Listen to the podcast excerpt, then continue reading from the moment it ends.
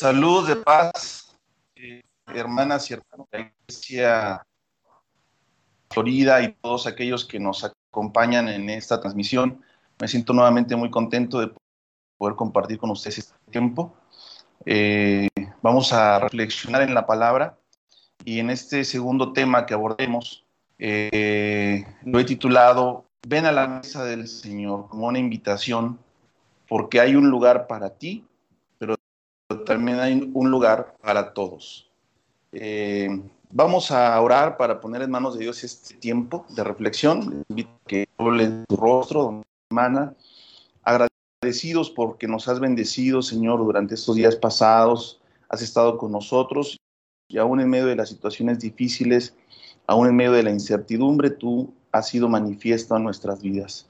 Ahora, Padre, eh, nos ponemos en tus manos y de manera particular la palabra que habrás de compartirnos, Padre, que te pedimos sea de, bendición para todos nosotros y que al reflexionar en ella podamos, Señor, comprender estas dos dimensiones que, que implican la cena del Señor que celebraremos el próximo viernes 26 de marzo, que tiene que ver con un encuentro contigo, pero también tiene que ver con un encuentro con los demás que son parte de nuestra iglesia. En el nombre de Jesús nos encomendamos. Amén. Bien, hermanos, agradecidos por este tiempo de alabanza y, de adoración que hemos disfrutado. Ahora nos acercamos a la palabra de Dios y quisiera en esta noche, en este día de reposo ya iniciado, reflexionar sobre dos ámbitos que están presentes en la comunión y que se nutren mutuamente y que además no pueden excluirse.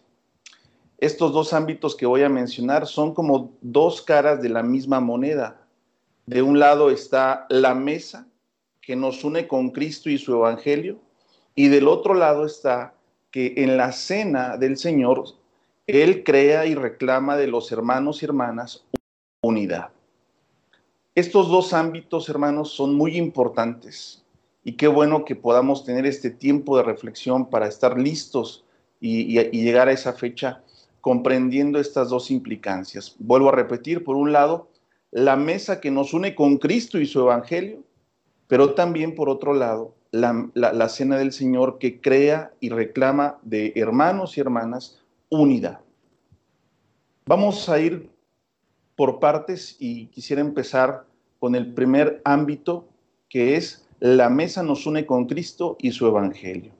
Y para ello les invito a que abran en sus escrituras el Evangelio de Lucas capítulo 22 versos 14 al 28 en el cual va a estar basada esta primera parte de la palabra. Dice así la escritura Lucas 22 14 al 28. Cuando era la hora, se sentó a la mesa y con él los apóstoles y les dijo, ¿cuánto comer con vosotros esta Pascua antes que padezca? Porque os digo que no la comeré más hasta que se cumpla en el reino de Dios. Y habiendo tomado la copa, dio gracias y dijo, tomad esto y repartidlo entre vosotros, porque os digo que no beberé más del fruto de la vid hasta que el reino de Dios venga. Y tomó el pan y dio gracias y lo partió y les dio diciendo, esto es mi cuerpo que por vosotros es dado. Haced esto en memoria de mí. De igual manera, después que hubo cenado, tomó la copa diciendo, esta copa es el nuevo pacto en mi sangre que por vosotros se derrama. Mas he aquí, la mano del que me entrega está conmigo a la mesa. A la verdad, el Hijo del Hombre va según lo que está determinado, pero hay de aquel hombre por quien es entregado. Entonces ellos comenzaron a discutir entre sí quién de ellos sería el que había de hacer esto. Hubo también entre ellos una disputa sobre quién de ellos sería el mayor, pero él les dijo, los reyes de las naciones se enseñorean de ellas y los que sobre ellas tienen autoridad son llamados bienhechores, mas no así vosotros sino sea el mayor entre vosotros como el más joven y el que dirige como el que sirve. Porque ¿cuál es mayor, el que se sienta a la mesa o el que sirve? ¿No es el que se sienta a la mesa? Mas yo estoy entre vosotros como el que sirve, pero vosotros sois los que habéis permanecido conmigo en mis pruebas. Amén. en esta dimensión de la mesa por la cual recibimos la confirmación de que sea lo que fuere que pueda ocurrirnos, el Señor está con nosotros. Esta afirmación central de la fe, hermanos, se hace en el contexto de evocar, de recordar la noche amarga de la última cena, en la cual se dieron todos los elementos más, trágicos de la vida de Jesús. Entre otros, la inminencia del sufrimiento que se aproxima cada minuto más, el anuncio de la muerte y lo que es peor, la traición de un amigo, Judas. La cena del Señor, hermanas y hermanos, es fundamentalmente, como veíamos también el día de ayer, el recuerdo de la crucifixión que tiene como un ingrediente esencial la traición, como hemos leído en este pasaje de Lucas, la traición de uno de sus discípulos. Y por contraste, la afirmación de que Jesús nunca, bajo ninguna circunstancia, ha de traicionarnos a nosotros. Esto lo sabemos ciertamente y lo sabían los discípulos en aquella noche que para Jesús fue una noche triste, agobiante, en donde el dolor se anticipaba, y en donde seguramente la angustia estaba cada vez más presente en su ser.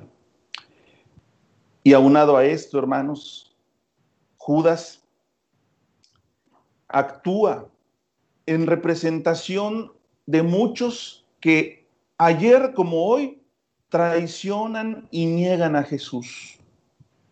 Pero a la inversa, hermanos, encontramos la actitud del Hijo de Dios que fue la de comprometerse radicalmente a favor de nuestra vida, incluso a favor de la vida de aquel que lo estaba entregando en manos de sus asesinos.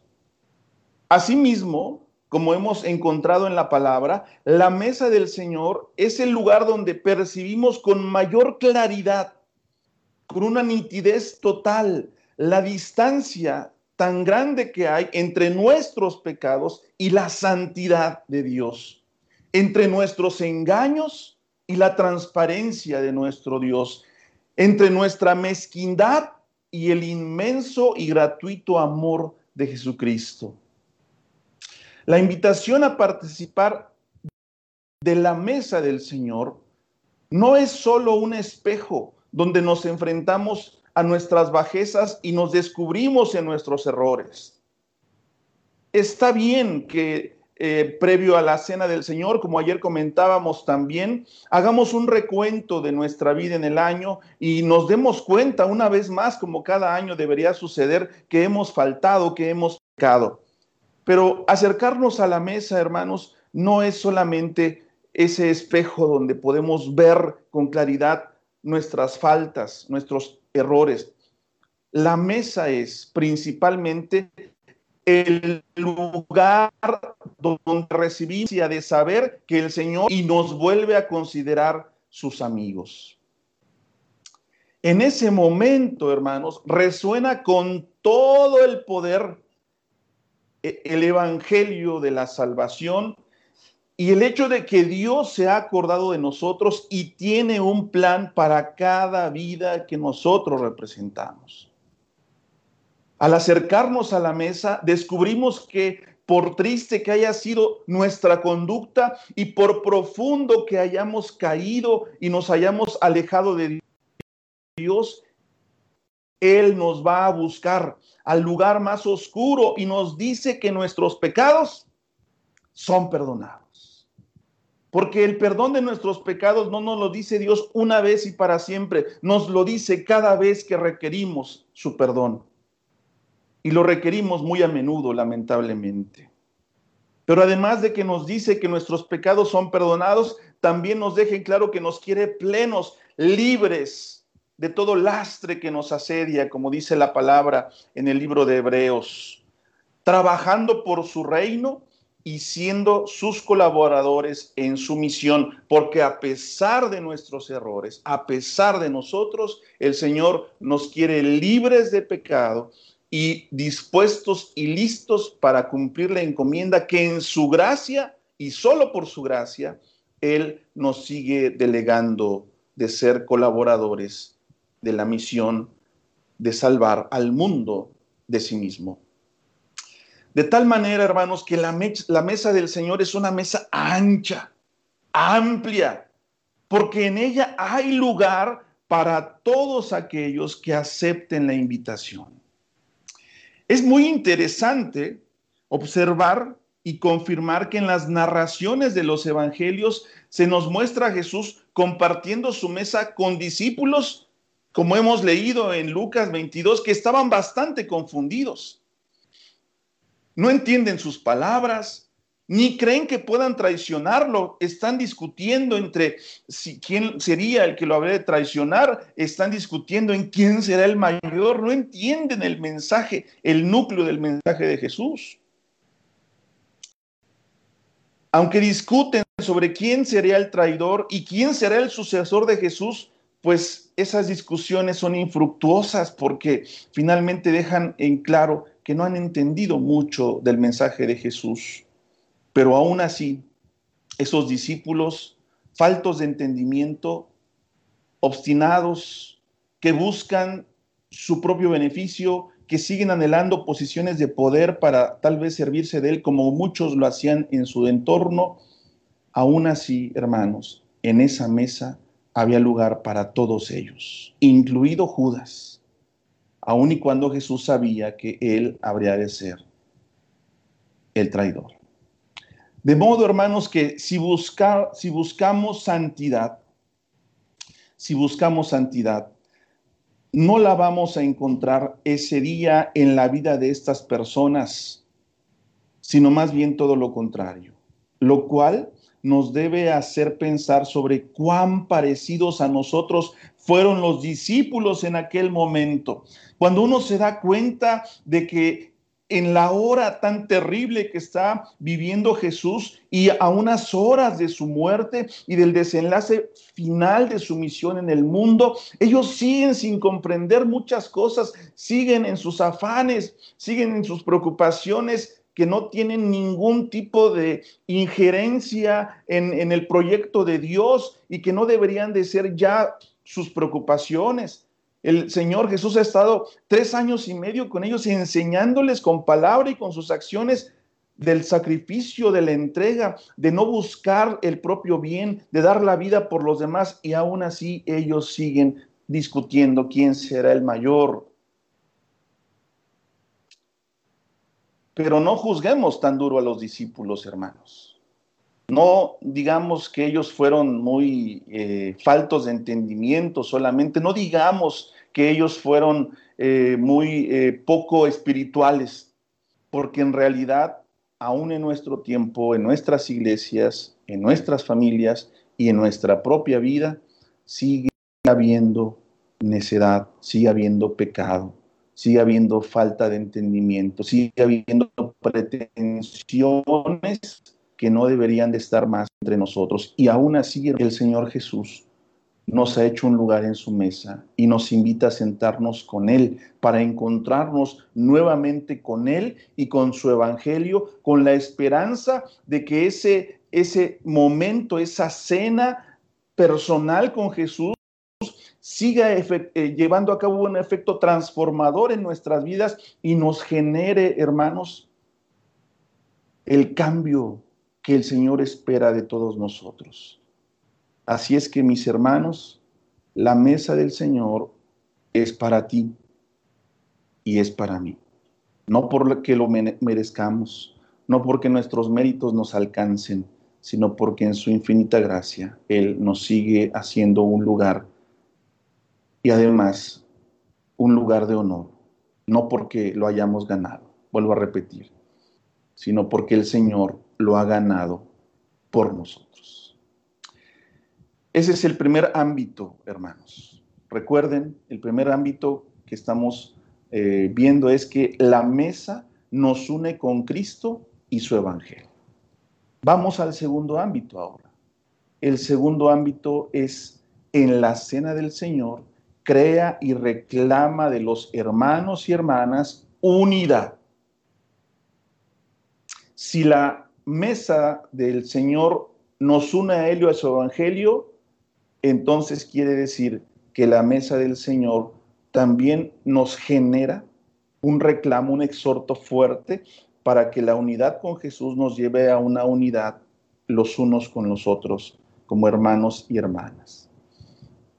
Y aquí quiero recordar una cita que eh, Pablo eh, escribe a los hermanos de Corinto y les invito a que busquen en sus Biblias Primera de Corintios capítulo 10 versos 16 al 17.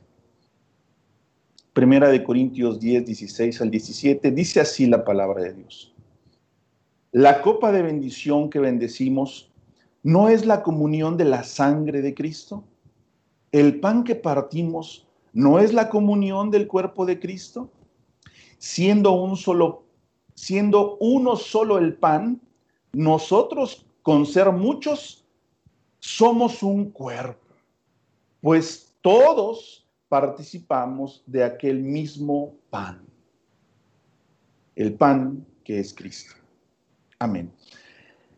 La mesa, hermanos, es la celebración de la comunidad que reunida en torno a los emblemas, a los elementos, el pan que representa el cuerpo, el vino que representa la sangre de Cristo, se siente unida entre sí y por extensión con toda la iglesia de Cristo de todos los tiempos y en todo lugar. A mí me gusta mucho cómo en varias iglesias en las que yo me he congregado, en donde yo he servido como pastor, eh, siempre hacemos memoria. No solamente por, y bueno, lo principal es hacer memoria de Cristo Jesús, que es la instrucción que Él nos dio, pero también es valioso hacer memoria de que en ese día estamos reunidos todas las iglesias de Dios en el mundo.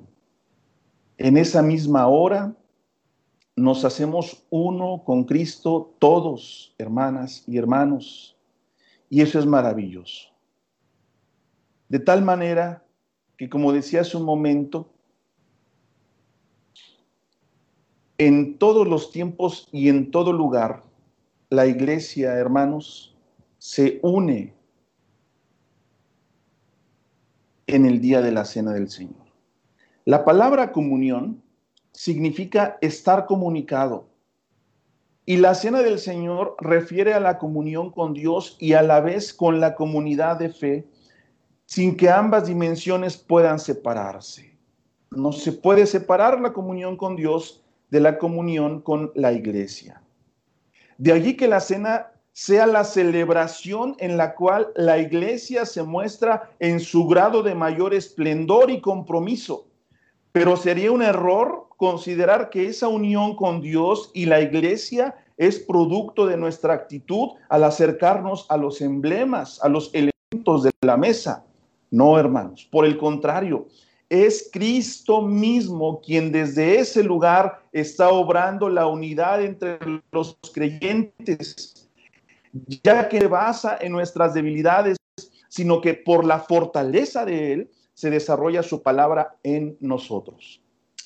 De tal forma que en la mesa es creada la unidad de lo diferente, porque en ella somos cada uno respetados en nuestra individualidad, pero al mismo tiempo se nos une con aquellos con quienes nuestra naturaleza humana nos llevaría a separarnos por ser distintos. Y eso es algo maravilloso, hermanos.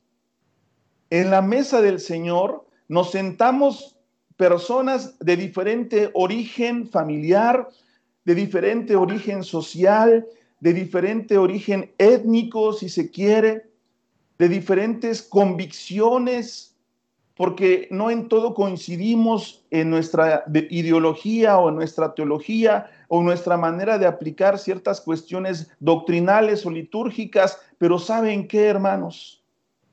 Podemos sentarnos a la con su poder nos da la suficiente eh, porción de su espíritu y de su esencia para que podamos unirnos aun y cuando somos tan distintos.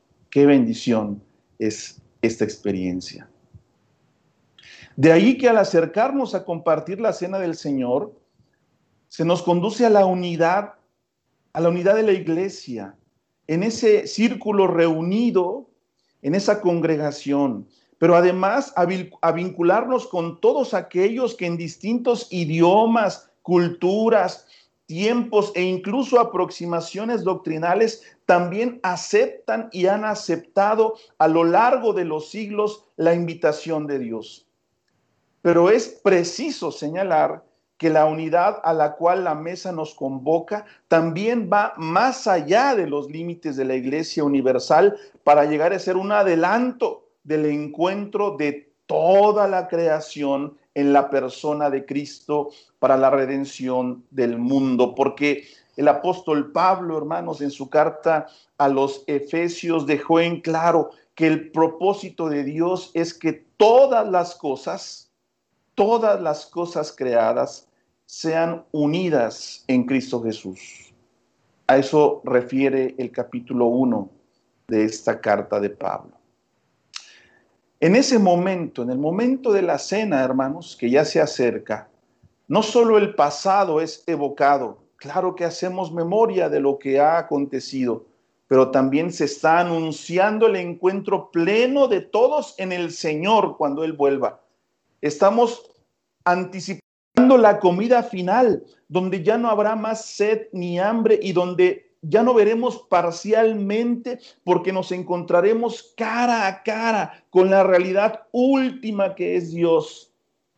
Ser recibidos por Dios en su mesa abre la vista de nuestros ojos antes ciegos a su acción en nuestra vida y en la vida de los demás y en el mundo, por supuesto.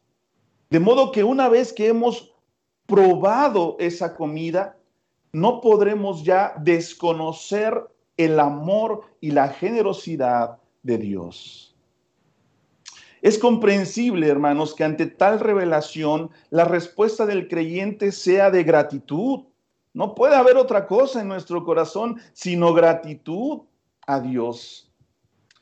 La palabra que se usa en el Nuevo Testamento para referir a la cena del Señor es la palabra griega Eucaristía. No se asuste al escuchar esta palabra, la usan mucho otras denominaciones, entre ellas la católica, y a veces creemos que porque la usan ellos nosotros no deberíamos pronunciarla, pero hermanos, es una palabra bíblica, está en la Biblia. La palabra Eucaristía es una palabra griega que está en la Biblia y se traduce precisamente en lo normal como cena del Señor. La Eucaristía significa acción de gracias.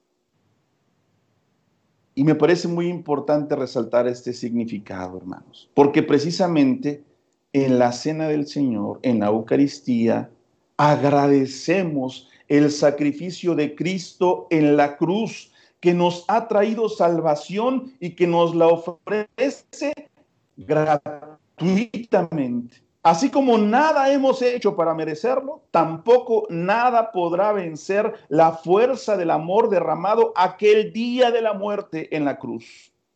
Un dolor y una muerte de tal magnitud física y espiritual que ya nunca más es necesario volver a padecerlas. Gloria sea el nombre de Jesús. Acerquémonos, hermanas y hermanos a la cena del Señor con plena convicción de ser inmerecedores, pero también con la total certeza de que somos invitados por Jesús para encontrarnos nuevamente con Él y con su Evangelio, pero también los unos con los otros, porque en la mesa de Jesús hay lugar para mí y para ti y para todo aquel que quiera sentarse con Jesús y renovar su compromiso de entrega, su compromiso de servicio, su anhelo de ser purificado de sus pecados, santificado en su vida y usado para los propósitos perfectos de Dios. Porque en la mesa del Señor, hermanos, podemos sentarnos frente a frente unos con otros y vernos a los ojos y sabernos llenos de gozo y de gratitud a Dios, porque tanto tú como yo estamos ahí por la gracia y la misericordia de Dios, porque Jesús decidió obedecer al Padre y venir al mundo y entregar su vida y ser crucificado por ti, por mí y por todos. En la mesa del Señor ocurren cosas grandiosas. Preparémonos para ellas, hermanos. Faltan unos pocos días. Lleguemos a ese día especial con ese anhelo de encontrarnos con Jesús y con su Evangelio, pero también de encontrarnos unos con otros y vivir así esa experiencia en unidad a Jesucristo y en unidad a la iglesia, que es el cuerpo de Cristo. Dice la palabra de Dios, y con esto concluyo esta reflexión. Efesios 2, 12 al 22. Esto es lo que ha hecho el Señor con nosotros, y por eso podemos estar unidos como un solo cuerpo. Dice la palabra en Efesios 2, 12 al 22. En aquel tiempo estabais sin Cristo alejados de la ciudadanía de Israel y ajenos a los pactos de la promesa, sin esperanza y sin Dios en el mundo. Así estábamos, hermanos, antes de conocer a Jesús. Así vivíamos. Pero ahora, en Cristo Jesús, vosotros que en otro tiempo estabais lejos, habéis sido hechos cercanos por la sangre de Cristo, porque Él es nuestra paz que de ambos pueblos hizo uno, derribando la pared intermedia de separación, aboliendo en su carne las enemistades, la ley de los mandamientos expresados en ordenanzas, para crear en sí mismo de los dos un solo y nuevo hombre, haciendo la paz y mediante la cruz reconciliar con Dios a ambos en un solo cuerpo, matando en ella las enemistades y vino y anunció las buenas nuevas de paz a vosotros que estabais lejos y a los que estaban cerca, porque por medio de él los unos y los otros tenemos entrada por un mismo espíritu al Padre. Así que hermano y hermana, ya no sois extranjeros ni advenedizos, sino conciudadanos de los santos y miembros de la familia de Dios edificado sobre el fundamento de los apóstoles y profetas, siendo la principal piedra del ángulo Jesucristo mismo, en quien todo el edificio, bien coordinado, va creciendo para ser un templo santo en el Señor, en quien vosotros también sois juntamente edificados para morada de Dios en el Espíritu. Amén. Que el Señor bendiga a su iglesia y la siga preparando para encontrarse con Él la semana próxima. Pasa a vosotros, hermanas y hermanos.